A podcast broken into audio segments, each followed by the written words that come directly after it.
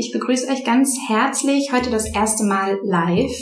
Ich sitze hier im vierten Stock. Es ist wunderschönes Wetter und ich habe einen tollen Blick in der Universitätsklinik im Neurozentrum. Mir gegenüber sitzen meine Expertinnen und bevor wir uns der Fachrichtung und der Forschung widmen, würde ich euch einmal bitten, euch vorzustellen. Walter, möchtest du vielleicht den Anfang machen?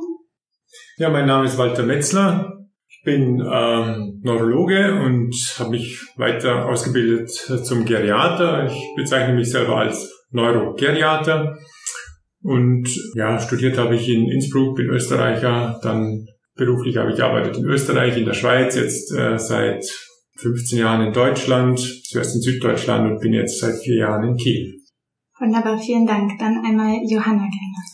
Genau, ich bin Johanna Geritz, ich bin Psychologin, Diplompsychologin. Ich habe hier in Kiel studiert und habe mich schon im Studium auf Neuropsychologie und Neurologie spezialisiert und bin jetzt seit vier Jahren, also seit es die Arbeitsgruppe gibt und seitdem weiter hier oben ist auch Teil der Neurogeriatrie und arbeite klinisch mit den Patienten und mache halt auch meinen PhD in einer von den Studien, die hier laufen. Dann zum Schluss einmal Clint, bitte. Hallo, Clint Hansen, aus Flensburg ursprünglich. Ich habe äh, Sportwissenschaften in Kiel studiert, bin dann sieben Jahre im Ausland gewesen und über Umwege aus dem Sport dann in die Neurogeriatrie nach Kiel zurückgekommen. Ja, also ich muss gestehen, heute gehe ich richtig, ähm, ja fast schon ahnungslos an die Folge heran. Also Neurologie sagt mir noch was und ich glaube unseren Hörerinnen auch, aber Neurogeriatrie ähm, war für mich äh, vor meiner Recherche hierfür tatsächlich noch ein Fremdbegriff. Und von daher würde ich gerne dich einmal weiter bitten, kannst du vielleicht kurz nochmal für die Hörerinnen anreißen, was versteht man unter Neurologie und was tatsächlich heute unter Neurogeriatrie? Ja, das mache ich gerne.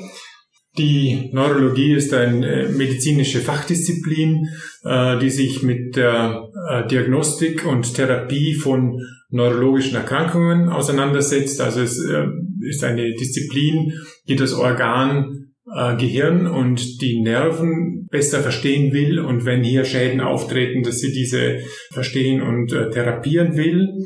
Vielleicht noch ein Satz zum, zum Pendant. Die Geriatrie ist auch eine medizinische Fachdisziplin, die sich mit alten Menschen auseinandersetzt. Da ist das Stichwort Multimorbidität, das also ähm, mehr als eine Krankheit besteht. In der Regel sind die Menschen, die in der Geriatrie behandelt werden, über 80 Jahre alt, können aber auch über 70 sein. Und äh, was die Geriatrie von den anderen Fachdisziplinen grundsätzlich unterscheidet, ist, dass sie einen gesamthaften Blick auf die äh, Probleme des Menschen werfen in der Interaktion der verschiedenen Erkrankungen, aber auch ganz speziell auf die Einflüsse, die eine Erkrankung auf die Person hat, nicht nur hinsichtlich Funktion und Struktur des Körpers, sondern auch hinsichtlich der Einwirkungen der Erkrankung auf die Aktivität der Person. Also kann sie noch einkaufen gehen, kann sie dem Sport nachgehen und eben auch der Partizipation. Partizipation heißt Teilhabe in der, in unserer Familie, in unserer Umgebung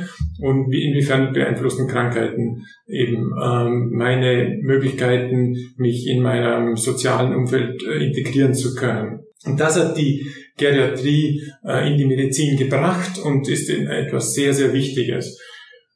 Schließt sich der Kreis, was ist Neurogeriatrie? Neurogeriatrie beschäftigt sich eben mit alten Menschen, die führend ein neurologisches Problem haben, aber geriatrisch sind, also mehr als eine Erkrankung haben. Und äh, uns als Forschungsgruppe, aber auch mich als Mediziner interessiert insbesondere diese Interaktion der neurologischen Erkrankung mit anderen Erkrankungen und eben äh, wie diese Menschen gut zu Hause leben können, eine hohe Lebensqualität haben, aktiv äh, sein können und in ihrem sozialen Umfeld gut integriert sein können. Super interessant, auch äh, vielen Dank für die Erklärung und definitiv jetzt verständlich. Ich interessiere mich immer dafür, warum Leute sich für die exakte Forschung jetzt entschieden haben und sich ja dazu entschieden haben, ihr Leben dem Ganzen zu widmen. Deshalb würde ich euch einmal bitten, vielleicht in zwei, drei Sätzen zu erklären, was macht das Fach oder diese Forschung für euch so attraktiv? Wie äh, kam es dazu, dass ihr euch dazu entschieden habt? Vielleicht starten wir da mit dir, Johanna? Ja, gerne. Also ich muss sagen, ich bin äh, auch ungefähr so ahnungslos in das Fach gegangen vor vier Jahren. Äh, der Begriff Neurogeriatrie war für mich auch neu. Und ich habe das so richtig schätzen gelernt, eigentlich als ich dann da war und das gesehen habe. Ich habe schon immer Interesse gehabt an Neurologie eben und an, an insbesondere eben auch an, an Kognition. Das ist so mein Feld, von dem ich komme als Psychologin. Und ich fand es ganz, ganz spannend zu lernen, dass gerade auch bei alten Menschen, die eben teilweise durch ihre vielen Erkrankungen stark eingeschränkt sind, wirklich therapeutisch auch noch ganz, ganz viel zu machen ist und äh, man ganz, ganz viel erreichen kann und vor allem auch Lebensqualität immer höhere Rolle spielt und vielleicht auch Wege gefunden werden müssen, die anders sind, als jetzt zum Beispiel jemanden, der jünger ist, in den Beruf zurückzubringen. Das ist nicht so der Schwerpunkt. Das finde ich, glaube ich, an dem Fach ganz spannend und da eben mit einer fundierten Forschung und Diagnostik reinzugehen und rauszufinden, was kann das eigentlich sein und was bedingt das. Deswegen bin ich hier. Äh, ja, Clint, was ist es für dich? In erster Linie kompliziert. Ähm, ich muss ganz kurz dazu sagen, wir entwickeln unsere eigenen Algorithmen zur Bewegungsanalyse. Da kommen wir wahrscheinlich später noch drauf. Aber ich habe viel mit Hochleistungssportlern gearbeitet und Hochleistungssportler sind Maschinen. Das heißt, wir haben immer einen vorgegebenen Takt und wir wissen ganz genau, wie die funktionieren, wie schnell die laufen. So, und jetzt gehen wir in die Welt der Neurogeriatrie, da sieht das alles auf einmal ganz anders aus. Das heißt, die Leute bewegen sich einfach anders. Wir können sehen, dass sich die Leute langsamer bewegen. Ältere Menschen bewegen sich nicht mehr wie Hochleistungssportler. Vielleicht haben sie das auch nie getan. Und jetzt im Rahmen der Algorithmusentwicklung, die wir machen, oder der Bewegungsauswertung, ist es einfach furchtbar kompliziert, weil wir müssen unsere Algorithmen dementsprechend anpassen und wir müssen dann unsere ganzen Algorithmen validieren. Das ist etwas, das macht extrem viel Spaß, ist extrem aufwendig, aber ich sag mal, die Belohnung im, am Ende des Tages ist viel höher, weil wir wirklich älteren Menschen helfen können und wir verstehen die Krankheiten einfach besser, als wenn wir jetzt einem Sportler wieder aufs Spielfeld helfen. Das ist so ein bisschen meine Motivation, die mich hier antreibt und die mir also was mir auch extrem viel Spaß macht, einfach zu verstehen, wie ist Bewegung für mich, wie ist Bewegung für ältere Menschen, wie ist Bewegung für Leute mit neurogeriatrischen Hintergrund. Das klingt sehr schön. äh, ja, dann zum Schluss nochmal weiter gerne dazu. Ich möchte euch oder dir eine kleine Geschichte erzählen.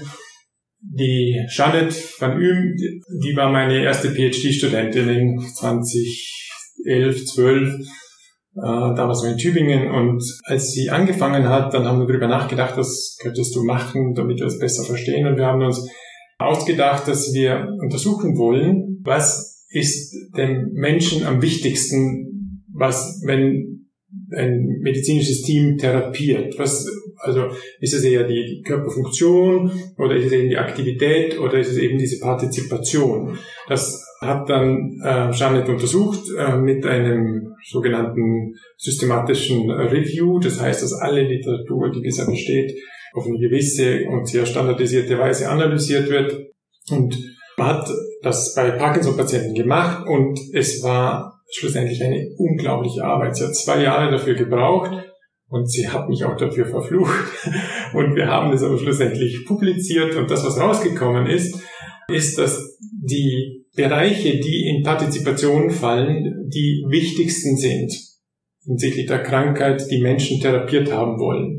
Die zweitwichtigsten sind in dem Bereich Aktivität und nur im, Dritt, im dritten, äh, auf dem dritten Platz landeten Symptome, die direkt Körperfunktion und Struktur beschreiben. In, dann muss man aber wissen, was machen wir Ärzte eigentlich? Wir behandeln hauptsächlich diese Bereiche, die Körperfunktion und Struktur verbessern. Das wollen wir, dass das besser wird. Und wir fragen ganz, ganz selten, ob das auch einen Einfluss hat auf deine Aktivität oder deine Teilhabe. Und von dieser Seite her war das ein sehr überraschendes Ergebnis. Und es hat, denke ich, sehr viel Aufmerksamkeit geweckt, dass dies so ist und auch nochmal, denke ich, bestärkt, worauf wir als Ärzte jetzt schauen sollen. Und das Ergebnis ist auch ein ganz klassisch neurogeriatrisches Ergebnis, wo uns eben bestärkt, es ist sinnvoll, was wir machen, dass wir mehr versuchen, diese Teilhabeaspekte, diese Aktivitätsaspekte zu verstehen, dass wir besser verstehen wollen, wie funktioniert eigentlich der Alltag und wie beeinflusst die Krankheit den Alltag und nicht so sehr, wie verhalten sich die Leute im Krankenhaus oder wie verhalten sich die Blutwerte. Das ist das Attraktive der Neurogeriatrie für mich. Und es gehört aber auch dazu, dass ich den Anspruch habe, dass wir unsere Patienten auf höchstem Niveau auch abklären. Also wenn ein Patient zu uns kommt, dann soll er auch so gut abgeklärt werden, wie wenn er zu einem anderen Arzt gegangen wäre hinsichtlich der üblichen Untersuchungen, die wir schon kennen äh, im Bereich der Neurologie. Aber doch, dass wir diese zusätzlichen Aspekte, die den Patienten offensichtlich so wichtig sind, sehr, sehr ernst nehmen und die auch sehr genau abfragen und auch ganz spezifisch therapieren. Und das macht unser Team auch, also die Physiotherapeuten, Ergotherapeuten sind auch sehr daran interessiert, das genau zu erfragen und einen Plan zu entwickeln, wie sie eben diese Dinge verbessern können, weil Patienten es auch formulieren können. Das waren drei schöne Antworten. Dann würde ich jetzt gerne mal mit der Forschung starten und da würde ich zu Beginn dich, Johanna, fragen. Du promovierst ja, wenn ich das richtig verstanden habe. Wozu forschst du? Ihr forscht ja hier als Team. Ich glaube, das ist eine ganz neue Situation, die wir so in meinem Podcast noch gar nicht hatten. Das heißt, vielleicht kannst du da auch zwei, drei Worte zu sagen, wie das Ganze überhaupt funktioniert und vielleicht auch, wie du zu deinem Thema gekommen bist. Genau, also ich fange vielleicht erstmal mit dem Was an. Also mein, mein Oberthema ist quasi die Verknüpfung von Kognition, also alles, was mit dem Denken zu tun hat und äh, der Bewegung. Und ich habe mich auf Parkinson-Patienten spezialisiert sozusagen, also untersucht das für die geriatrischen Parkinson-Patienten, also Parkinson-Patienten, die alt sind, über 70 in der Regel und die halt auch schon lange erkrankt sind und die spezifischen geriatrischen Defizite haben. Wie funktioniert das? Also die Studie, die heißt Come On, also das äh, steht für Cognitive and Motor Interaction in the Older Population. Das ist eine Studie, die gewachsen ist. Die hat mal klein angefangen und ist jetzt ziemlich, ziemlich groß geworden. Wir haben mehrere Kooperationspartnerinnen auch, die äh, in verschiedenen Kliniken, die da auch mitmachen. Und wir untersuchen äh, die Patienten einmal, also der Kern ist für mich die Neuropsychologie. Also ich untersuche diese, äh, diese Funktion mit standardisierten neuropsychologischen Untersuchungen, Tests, die es dafür gibt, extra für diese Altersgruppe. Und wir haben das, was Clint vorhin schon kurz angeschnitten hat, ein Sensorsystem, also tragbare Sensoren, womit wir eben die Bewegung erfassen. Das ist so ein bisschen das Neue. Da wird Clint aber nachher auch noch ein bisschen genauer was zu sagen, weil er sich da besser auskennt als ich. Aber dass wir sozusagen nicht nur die Zeit nehmen äh, oder ausrechnen, wie schnell die Patienten gegangen sind, sondern wir halt mehr Parameter, also mehr Aussagen, quantitative Aussagen über die Bewegungen der Patienten machen können. Und ich habe mir das Thema ausgesucht, weil, wie, wie ich schon gesagt habe, ich komme halt aus der Kognition und ich sage mal gerne, bei mir hat vorher der Körper äh, unterm Hals aufgehört und äh, der Rest des Körpers ist in der Arbeitsgruppe jetzt dazugekommen. So, und ich fand es ganz, ganz spannend, äh, das zu sehen, was ich im klinischen Alltag halt, was mir immer wieder begegnet, dass nämlich die Kognition und die Motorik und auch die Schwierigkeiten bei unseren Patienten irgendwie zusammenhängen. Also dass sich auf einen Stuhl setzen, wenn man einen Rollator hat, nicht unbedingt nur ein Bewegungsproblem sein kann, sondern dass es auch mit dem Denken zu tun haben kann. Dass man überfordert sein kann zum Beispiel. Genau, das war so eine Beobachtung, die ich gemacht habe und daraufhin habe ich diese Fragestellung entwickelt, dass ich mir das genau angucken will. Und möglich ist das, dass ich das hier machen kann, weil wir ein Team sind von verschiedensten Fachrichtungen. Also wir sind, also die Ärzte sind in der Forschung tatsächlich eher unterrepräsentiert, würde ich sagen. Und wir haben Psychologen, wir haben eben wie vielen Sportwissenschaftler, wir haben Ingenieure, Elektrotechniker, verschiedenste Abschlüsse. Und dadurch kommen ganz viele, ganz, also kommt ganz viel Expertise und verschiedene Blickwinkel und Perspektiven auf ein spezifisches Thema rein. Und ich glaube, deswegen funktioniert das, dass ich mich zum Beispiel auf ein Feld begeben kann, Bewegung, wovon ich im Studium quasi überhaupt nichts gehört habe, weil wir halt sehr eng zusammenarbeiten. Das würde ich sagen, ist das wie. Du hast ja jetzt vor allen Dingen ist interdisziplinäre Arbeit angesprochen. Kann man sagen, dass die Neurogeriatrie allgemein interdisziplinär ist und nur so bestehen kann? Oder wäre das falsch von mir, das so anzunehmen? Definitiv. Also sowohl in der Forschung als auch in der Klinik funktioniert die Behandlung nur, wenn wir die einzelnen Fachrichtungen einfach beieinander haben. Also wenn wir Physiotherapeuten haben, Ergotherapeuten, speziell ausgebildete Pflegekräfte, Logopäden, ein Sozialdienst, der sozusagen fit ist, was Weiterbehandlung oder eben auch weiterführende Veränderungen von Lebensraum, wenn es nicht mehr zurück in die eigene Wohnung gehen kann, ähm, sich da auskennt. Die Ärzte, die spezialisiert sind, die Neuropsychologen, das, also in der Klinik auf jeden Fall. Und ich glaube, bin davon überzeugt, dass es auch in der Forschung nur interdisziplinär gut geht, weil man nicht alleine als eigene Fachrichtung diesen ganzheitlichen Blick haben kann, den es braucht, um neurogeriatrische Patienten zu verstehen.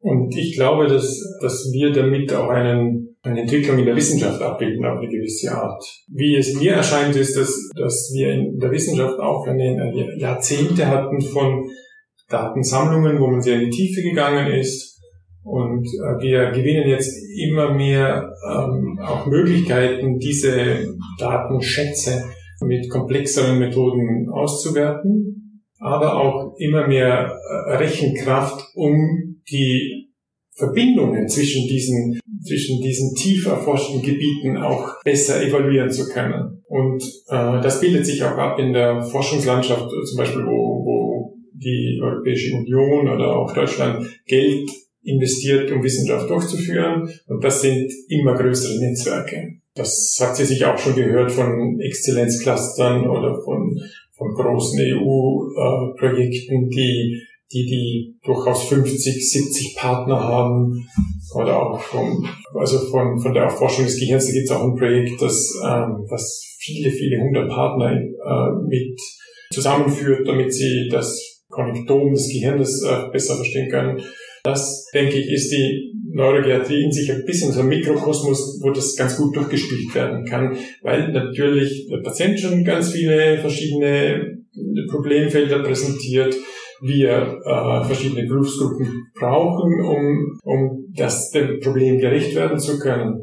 Und vielleicht auch etwas, was ich selber als eine, eine große Herausforderung wahrnehme, ist, wenn wir aus unseren Entwicklungen kommen. Wir haben verschiedene Studien gemacht, wir kommen aus verschiedenen Ländern, äh, dann haben wir verschiedene Sprachen.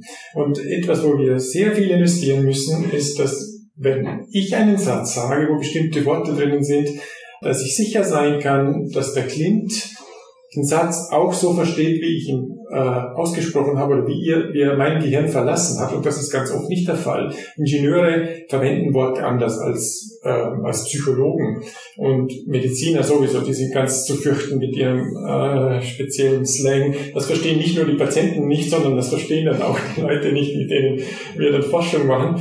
Und ich denke, dass wir an dieser Kultur arbeiten, dass wir versuchen zu vermeiden, dass wir uns gegenseitig nicht verstehen, nicht mal nur, weil wir höflich sein wollen, sondern weil wir wissen, das führt zu keinem guten Ergebnis, wenn wir nicht in das äh, der gemeinsamen Sprache und des Verständnisses unserer Sprachen, die wir verwenden, investieren. Ja, das ist für mich auch so ein bisschen die Wissenschaft, in der wir stecken und dieser Mikrokosmos und dass sich der im Großen vielleicht auch abbildet, gibt mir auch das Gefühl, dass wir, dass wir vom Trend her gut aufgestellt sind, dass wir in einer guten Entwicklung sind und ähm, das sehen wir auch an, an unserem Forschungsprojekt oder wo wir beteiligt sind international, dass das, glaube ich, auch ganz gut so reinpasst. Und eigentlich freut es mich auch, dass es so ist. Das nochmal vielleicht eine komplexere Art, äh, Dinge zu sehen, aber vielleicht sind sie auch komplex, sie sind nicht immer. Vielleicht sind sie gar nicht so einfach, wie wir vor 10, 20 Jahren gehabt. Vielleicht ist es jetzt auch etwas gewagt formuliert, aber wahrscheinlich ist der Gewinn durch die Interdisziplinarität und die vielen Fachbereiche dazu auch ein Gewinn für die Forschung und für das Forschungsergebnis und für wahrscheinlich ein wesentlich besseres Ergebnis durch die Kombination vieler Fachbereiche. Ja, ihr wurdet mir ja auch empfohlen von der Elektrotechnik. Ich hatte da nach meiner anderen Podcast-Folge ein Gespräch und ja, das wurde mir quasi wärmstens empfohlen. Deshalb, Clint, vielleicht du, Johann hatte das ja schon angesprochen, dass du da mehr erzählen kannst. Wie sieht denn die Forschung genau aus? Also, wie kann ich mir das vorstellen? Was macht ihr? Also, ich bin da jetzt eher so ein bisschen für den technischen Bereich zuständig. Für das ganze Medizinische übergebe ich dann gleich gerne weiter. Was wir ganz prinzipiell versuchen, ist, wir wollen weg von subjektiven Eindrücken und wir möchten objektivieren. Das bedeutet, wir möchten objektive Parameter am Ende des Tages erstellen und messen.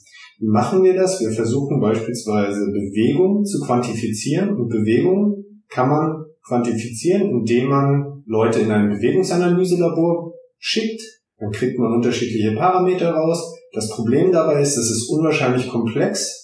Die Anschaffung solcher Systeme ist sehr teuer. Und das große Problem, das wir haben, das ist immer nur in der Klinik. Die Leute müssen in die Klinik kommen und nur in der Klinik bekommen wir dann auch tatsächlich Informationen über die Bewegung. Das reicht uns aber nicht aus, weil für uns ist natürlich die Frage, wenn eine Therapie funktioniert oder nicht funktioniert, nehmen die Patienten das auch mit nach Hause. Und dieser Bereich, der ist kritisch und der ist auch wirklich schwierig zu realisieren und die Bewegung dann zu quantifizieren, ist unwahrscheinlich komplex. Also benutzen wir kleine Sensoren, die man auch aus dem Telefon kennt, aus dem Smartphone. Da sind Beschleunigungssensoren drin, Drehratensensoren. Und man kann sich das vorstellen, wenn wir uns das Telefon in die Tasche stecken und wir lassen das an, dann kriegt man in bestimmten Beschleunigungskurven, kriegt man dann über dieses Telefon raus. Und unsere Aufgabe ist dann beispielsweise herauszufinden, wie gut gehen unsere Patienten. Wir machen das sowohl in der Klinik, aber auch im häuslichen Umfeld. Und in der Klinik ist es relativ einfach oder ich sag mal, es ist vereinfacht, weil wir standardisierte Tests durchführen. 20 Meter fragen wir unsere Probanden oder Patienten, ob die 20 Meter für uns einfach mal gehen können. Und die sind dann mit unterschiedlichen Sensorsystemen sind die dann bestückt. Und dann gehen die und dann bekommen wir Parameter raus wie Schrittzeiten, Schrittlänge, einfach ein paar Parameter, die uns objektiv beschreiben, wie gut das Gangbild unserer Patienten ist. Der nächste Schritt ist jetzt, wie gesagt, dass wir versuchen, das im häuslichen Umfeld umzusetzen. Und da wird es jetzt wirklich kompliziert, weil da müssen wir erstmal herausfinden, ob die Leute überhaupt gehen oder was machen die Leute überhaupt im häuslichen Umfeld. Und das ist ein Schwerpunkt in unserer Forschung, würde ich sagen. Der ist äußerst komplex, aber sehr, sehr spannend, weil wir viel, viel mehr Informationen über die Patienten bekommen und die Patienten die Rückmeldung auch geben können, dass vielleicht sich vor der Therapie die Leute weniger bewegt haben als nach der Therapie. Und das kann man alles über diese Bewegungsanalyse, die wir hier durchführen, sowohl in der Klinik als auch im häuslichen Umfeld, kann man das messbar machen. Und das sehe ich für uns als unsere Aufgabe. Und die Qualität der Bewegung, die darzustellen, das ist relativ komplex. Und da arbeiten wir wirklich auf auf Hochdruck, um die Algorithmen, die wir dann anwenden mit diesem Sensorsystem, dass wir die gut validieren, dass wir da ordentliche Arbeit leisten, die uns dann garantiert, dass die Ergebnisse, die wir dann produzieren, wirklich richtig sind und auf die Patientengruppe dann hundertprozentig zugeschneidert.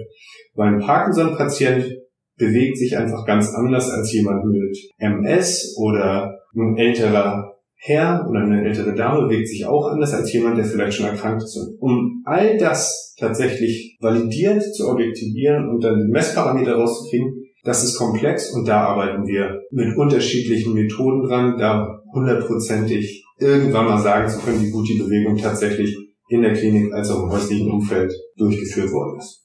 Ja, und das ähm, möchte vielleicht noch äh, euch erklären, was validieren heißt. Validieren heißt, dass man ähm, mit einem neuen System ähm, etwas darstellen will und man will dann zeigen mit dem System, dass das auch wirklich stimmt, was es misst. Und das macht man mit einem Goldstandard. Und Goldstandard ist, das, ist ein schon bestehendes System, wo man weiß, dass, dies, dass dieses System äh, eine Bewegung oder etwas anderes auch wirklich äh, misst, man, was man glaubt, dass es misst zum Beispiel eine Aufstehbewegung, kann eben mit einem Kammersystem gemessen werden in der Klinik und auch mit so Sensoren, die man dann nach Hause auch mitnehmen kann.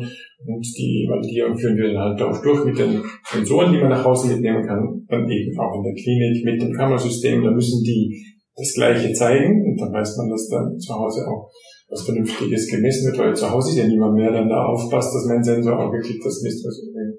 Und das ist auch dann sehr äh, sehr beeindruckend. Wir haben ein Motoriklabor und Klinik sammelt so ziemlich alle Systeme auf der Welt zusammen, die, die es so gibt. Und die Leute haben oft äh, also zweistellige Zahlen von Sensoren irgendwo am Körper und äh, werden dann bestückt und lassen da sich damit sich machen, dass man eben im Labor da verschiedenste Tests und Alltagssituationen äh, durchmacht und das führt auch oft zu sehr unterhaltsamen Situationen. Aber so ist das und ich glaube, es macht den Doktoranden auch ganz viel Spaß.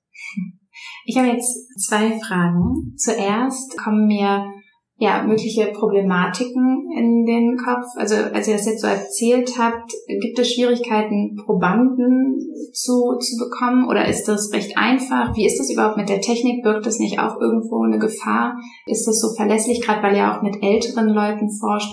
Können die das gut bedienen? Wie, wie ist die Handhabe? Ähm, genau. Also da ist die Bandbreite natürlich von äußerst komplex zu extrem simpel. Und im Idealfall funktioniert ein Sensor für uns gut, wenn der Proband oder Patient mit dem Sensor überhaupt nicht interagieren muss. Im Idealfall geben wir dem Probanden den Sensor mit und dann wird er einmal umgeschnallt und dann wird er vergessen. Das heißt, er bleibt dann am Fußgelenk oder an der Hüfte, so wie ein ganz normaler Gürtel oder am Handgelenk und der Proband vergisst das und trägt den dann für sieben Tage. Das ist der Idealfall. Je komplizierter Sensoren werden, desto größer ist natürlich auch die Anfälligkeit. Das heißt, es ist immer so ein, so ein Spiel zwischen, was möchten wir tatsächlich messen und was können wir messen.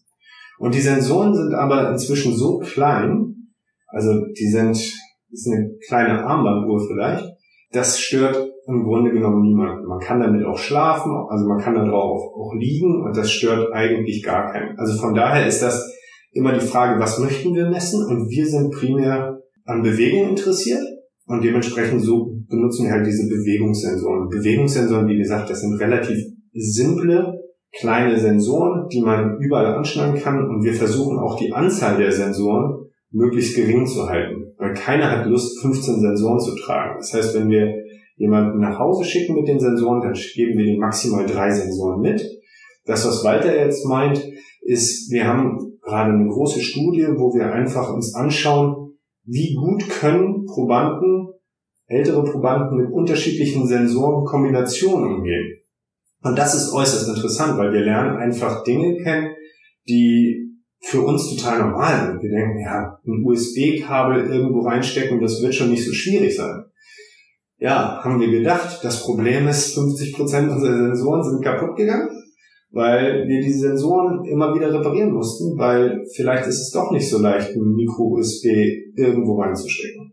Also das sind so Erfahrungswerte, die wir sammeln und dementsprechend ist für uns ganz klar, je einfacher der Sensor, desto besser ist die Rückmeldung von den Probanden oder von den Patienten, aber desto sicherer können wir auch sein, dass die getragen werden.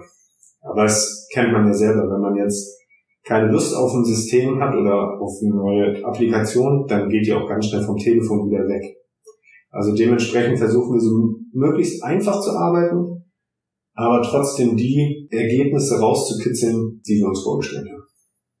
Ja, nochmal zum, zum Rück zu den Probanden. Das ist wahrscheinlich eine simple Antwort, aber es interessiert mich. Wie, wie leicht ist es gerade in dieser Altersgruppe, die ich jetzt persönlich tatsächlich eher als zurückhaltend skeptisch einstufen würde, äh, wie leicht ist es da, Patienten, Probanden zu, zu finden, die auch den Mehrwert für die Forschung garantieren können?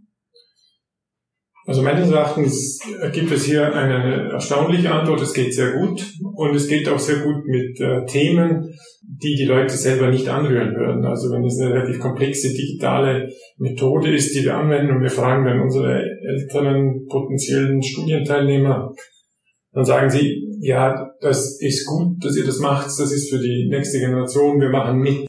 Ich kann von einer Studie berichten, die jetzt auch eine Mitarbeiterin von uns gemacht hat zum Thema Sprechtraining bei wieder Parkinson-Patienten und das ist eine recht aufwendige Untersuchung, auch zusammen mit äh, der Technischen Fakultät mit äh, Professor Schmidt, wo ein eine App entwickelt wurde, zusammen mit einem Hörgerät, äh, so dass äh, Patienten selber trainieren konnten und das vor allem an der Qualität ihrer Stimme. Man muss da wissen, dass Parkinson-Patienten dazu neigen, leiser zu reden. Je länger sie krank sind und dann werden sie oft schlechter verstanden, fangen ein bisschen an zu nuschen und die können da an sich ganz gut trainieren, wenn sie, äh, wenn sie wissen, worauf sie achten müssen. Und meistens machen sie das auch unter logopädischer Begleitung und hier auch unter logopädischer Begleitung. Und hier war es enorm, wie die Interaktion stattgefunden hat. Auch mit den Mitarbeitern ist auch sehr viel kontaktiert worden, wenn es irgendwo Probleme gab. Die App ist ja nicht immer ganz rund gelaufen. Dann haben die am Abend oder in der Nacht noch angerufen und gesagt, was soll ich tun? Irgendwas läuft da nicht so. Und also sehr engagiert dann auch, wenn man in einer, wenn die Personen in der Studie drinnen sind, dann, dann versuchen sie die auch wirklich fertigzustellen und mitzumachen. Also das ist, vielleicht ist es ein norddeutsches Phänomen, aber auf alle Fälle sind wir damit sehr zufrieden. Schön, das freut mich. Ja, jetzt meine andere Frage, eine andere Richtung auch.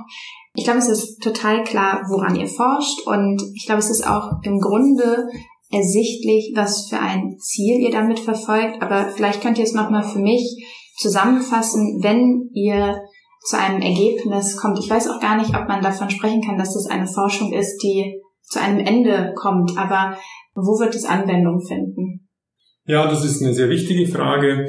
Unser Ziel im Verlauf der nächsten Jahre, das wird nicht sofort passieren, aber wenn du uns nach einer Mission fragst, dann wollen wir äh, erreichen, dass Patienten so bald wie möglich diagnostiziert und in der Krankheit verfolgt werden mit Daten aus dem wirklichen Leben, dass das vermehrt Einfluss hat auf die Therapie und dass die Daten, die wir aus der Klinik haben, eher weniger Wert haben. Und dies äh, aus der Überzeugung heraus, dass die Daten, die die Krankheit, äh, also wie, wie das Leben verändert, im häuslichen Umfeld viel, viel relevanter ist als das, was wir in der Klinik beobachten.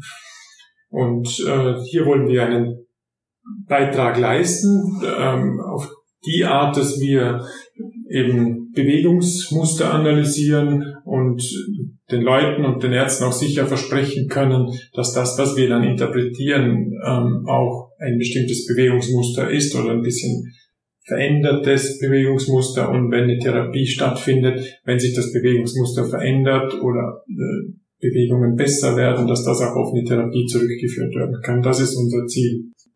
Noch eine Frage zum, zum Standort Kiel. Ihr forscht ja, so habe ich es jetzt herausgehört, hauptsächlich mit Parkinson-Patienten. Ist das was, was den Standort Kiel auszeichnet? Oder wo würdet ihr sagen, das ähm, macht jetzt die Neurogeriatrie hier in Kiel so besonders? Also, das ist wieder nicht so ganz einfach zu beantworten, weil die Geriatrie per se eigentlich jegliches Krankheitsbild berücksichtigt, wenn man älter wird und die Interaktion von Krankheiten, das äh, die Geriatrie per se definieren. Das ist äh, richtig, dass wir jetzt innerhalb dieser ersten vier Jahre, in der, in der wir in Kiel mit diesem Thema arbeiten können, uns vor allem mit Parkinson-Patienten auseinandergesetzt haben, damit wir eine Kohorte haben, die in sich einheitlich ist. Das ist auch wichtig. Wenn wir Interpretationen haben, in der Wissenschaft ist es wichtig, dass wir irgendeinen Rahmen haben, in dem wir uns bewegen, dass das, was wir interpretieren, auf eine Zielgruppe passt. Ja, ich glaube, es stimmt. Wir haben bisher sehr stark auf Parkinson-Patienten fokussiert, aber unser Ziel ist, darüber hinaus zu schauen. Also die nächsten Studien sind auch darauf angelegt, dass wir Schlaganfallpatienten, MS-Patienten dabei haben, also andere immunologische Erkrankungen dabei haben, auch vermehrt versuchen, gesunde Personen im höheren Alter auch ähm, untersuchen zu können und deren Daten zu sammeln, um auch zu verstehen, was normal ist. Also dass wir uns da schon ein bisschen breiter aufstellen. Ich würde, glaube ich, noch ergänzen, also was vielleicht auch das Besondere hier ist, ist, dass wir schon auch auch forschungstechnisch äh, in der Interdisziplinarität auch fachübergreifend sind. Also die Studie, die ich mache zum Beispiel, die läuft halt auch auf der internistischen Altersmedizin und wir sind eine gemeinsame Station. Also da sind es nicht unbedingt Parkinson-Patienten. Also wir versuchen im Prinzip das, was Walter schon gesagt hat, wir versuchen diese Modelle, die wir erarbeiten, in unserer Kohorte auch übertragbar zu machen für andere Erkrankungen und andere Patientengruppen. Und ich glaube, das ist was Besonderes, ja. An dieser Stelle ist äh, Dr. Bergmann zu erwähnen, der die internistische Altersmedizin betreut und der äh, zum Beispiel ganz viel mit Herzinsuffizienz und äh, chronischen obstruktiven pulmonalen Erkrankungen arbeitet. Und hier können wir sehr gut unsere Bewegungsmusteranalysen anwenden und haben auch erste Doktorarbeiten schon abgeschlossen, äh, die zum Beispiel zeigen, dass sich bestimmte Bewegungsmuster bei herzinsuffizienten Patienten, je mehr, je stärker sie sich ausprägt, verändert. Das, also und vor allem im Bereich, was Bewegung im Oberschenkel ist und weniger im Bereich Feinmotorik. Ist vielleicht auch nicht so überraschend, aber ich, ist in der, mit der Form auch noch nicht gezeigt worden. Wir haben auch Kooperationen mit großen Krankheitsbildern innerhalb von Europa, aber auch in Kiel, das wird Professor Schreiber, was ähm, entzündliche Darmerkrankungen betrifft, andere rheumatologische Erkrankungen, die dann in diese Auswertungen auch mit eingeschlossen werden. Sehr komplex. Und dann verstehe ich auch, warum das eine wahrscheinlich vorerst niemals endende Forschung ist. Ja, dann ähm, sind wir auch schon fast am Ende. Leider, äh, ich finde es total spannend, was ihr erzählt und ich glaube, wir könnten wahrscheinlich auch noch zwei Stunden weiter darüber sprechen. Jetzt zum Schluss würde ich einmal ganz konkret jeden von euch fragen, wo steht ihr? Also was macht ihr gerade? Was steht morgen an oder in den nächsten Monat, wie auch immer? Vielleicht äh, du zuerst, Clint. Ähm, morgen fahre ich im Urlaub. ja, also das ist eine gute Frage, die wir uns ja auch häufiger mal stellen. Ich habe mir das jetzt, also ich muss das beruflich und privat so ein bisschen voneinander trennen. Ich werde Vater Ende des Jahres. Das bedeutet, da wird noch eine ganze Menge Aktivität und ein neuer Proband auf uns zukommen, den wir dann direkt mit Sensoren verkabeln können. Aber ich denke, wir sind jetzt, ich bin seit drei Jahren hier und ich merke so langsam, dass die ersten Früchte da sind von dem, was wir die letzten drei Jahre gesät haben. Und diese Aufbauarbeit, die wir jetzt geschaffen haben, die ist noch nicht vorbei. Und ich denke, wir müssen uns in naher Zukunft nochmal überlegen, wie weiter wir uns jetzt auf teilen in Bezug auf andere Krankheitsbilder. Wie geht's weiter mit den Algorithmen? Also ich sehe mich die nächsten Jahre auf jeden Fall hier in Kiel in der Neurogeriatrie. Wenn ich jetzt sage, wir haben Aufbauarbeit geleistet in den letzten drei Jahren, dann haben wir unter anderem auch die Camon-Studie, die Hanna ja schon erwähnt hat. Die ist hier gestartet in Kiel und die trägt jetzt Früchte. Ich weiß gar nicht, wie viele Probanden haben wir jetzt eingeschlossen. Knapp 500 hier. Knapp 500 in drei Jahren, also das ist eine enorme Zahl. Und äh, Walter hatte ja schon erwähnt, er kommt ursprünglich, also nicht ursprünglich, aber er hat ja in Tübingen gearbeitet. In Tübingen gibt es eine Studie, das ist die Trendstudie. Und die macht mir ab und zu schlaflose Nächte. Warum? Weil man muss sich vorstellen, nur weil wir Daten erheben, bedeutet das nicht, dass wir die Daten auch auswerten können. Und was wir uns hier so ein bisschen auf die Fahnen geschrieben haben, ist die Harmonisierung von unterschiedlichen Datensätzen. Das bedeutet, wir müssen einen bestimmten Standard folgen, um unsere Sensordaten so abzuspeichern, dass wir immer unsere Algorithmen drüber laufen lassen können, dass wir immer die gleichen Ergebnisse rausbekommen. Konkret bedeutet das, dass jemand, der in Tübingen etwas aufgenommen hat, vor zehn Jahren vielleicht, dass das im selben Datenformat einfach dargestellt wird, als wenn wir hier in Kiel für die Cameron-Studie etwas messen. Das ist extrem wichtig, weil sonst verlieren wir so viel Zeit mit der Umformatierung von unterschiedlichen Daten. Und da sind wir, würde ich sagen, mitführend. Zumindest in Kiel. Also ich denke, wir machen einen hervorragenden Job, indem wir nicht nur die Sensordaten, sondern auch alle klinischen Daten so strukturieren, dass wir einfach wissen, was muss ich von wo mir rauspicken, damit ich über diesen Proband nicht nur die Sensordaten, also die objektive Bewegungsanalyse kriege, sondern damit ich auch weiß, was hatte die Person an Krankheiten, wie alt war die, welches Geschlecht hatte die Person. Das sind ja alles so diese Metadaten, die irgendwo auch gespeichert werden. Und dieses Zusammenführen der Daten, das machen wir gerade für all unsere Datenbanken, die wir haben, für alle großen Studien.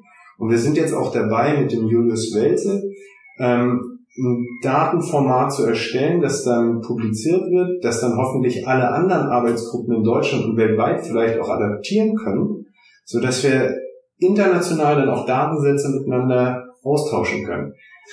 Das hört sich erstmal total langweilig an, ist aber enorm wichtig und muss gemacht werden.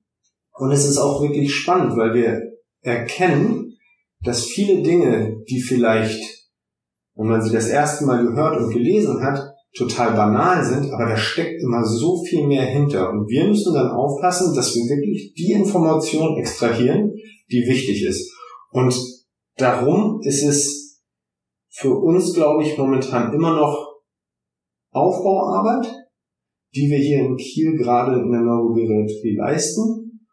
Und das ist sehr, sehr spannend mit allen Projekten, die gerade laufen. Also wäre ich sehr, sehr traurig, wenn ich jetzt Kiel verlassen müsste. Also ich plane die nächsten Jahre Neurogeriatrie Kiel.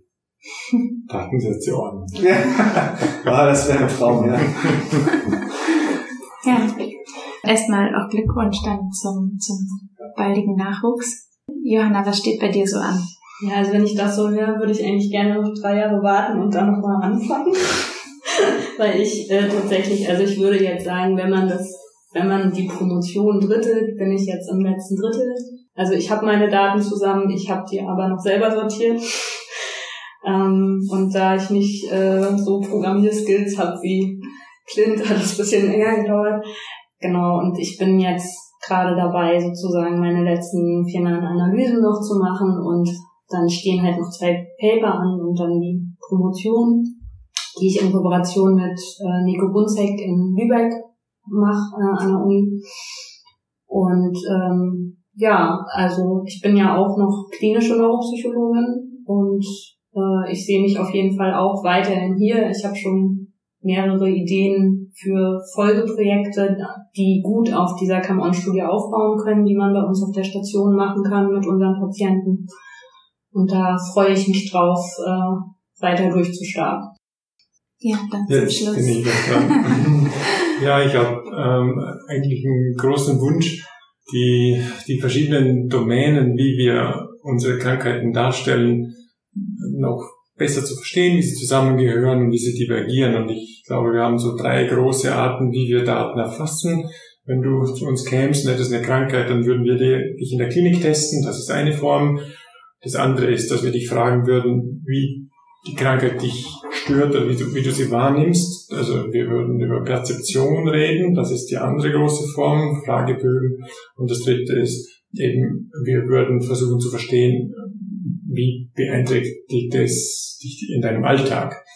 Und was wir immer mehr lernen, ist, dass diese drei Domänen ganz, ganz unterschiedliche Daten produzieren und wir verstehen eigentlich nicht gut, warum das so ist. Warum ist es so unterschiedlich, was jemand sagt und wie es im Alltag ist, aber warum ist es im Alltag anders, als wenn man es in der Klinik untersucht. Und diese Zusammenhänge scheinen auch in verschiedenen Erkrankungen sogar unterschiedlich zu sein. Und das ist etwas, das interessiert mich persönlich sehr. Es hat sehr viel auch mit Perzeption, Wahrnehmung. Also es geht ein bisschen im neuropsychologischen Bereich. Auf anderen Seite ist ganz viel Technik auch dabei, aber auch Alltagsverständnis, was ja ganz toll ist. Wir können ab und zu auch zu den Menschen nach Hause gehen. Wir messen sie da. Das ist ja auch was ganz Tolles, wenn man sieht, wie Menschen leben. Also wir sind nicht nur in unserem Elfenbeinturm. Naja, und darauf freue ich mich. Das würde ich gerne machen die nächsten Jahre. Und ich höre es gerne, wenn jemand auch sagt, ja, ich bleibe doch noch ein paar Jahre, dann kann man das zusammen machen. Das ist doch schön.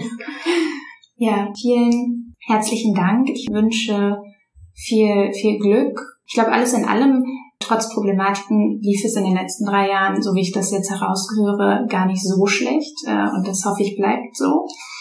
Und dann äh, verabschiede ich mich von unseren Hörerinnen. Ihr könnt natürlich immer, wenn ihr Fragen habt, die Expertinnen kontaktieren. Die Kontaktdaten schreibe ich wie immer in die Show Notes. Ihr könnt auch mir schreiben und ich versuche es irgendwie zu beantworten oder kontaktiere euch nochmal.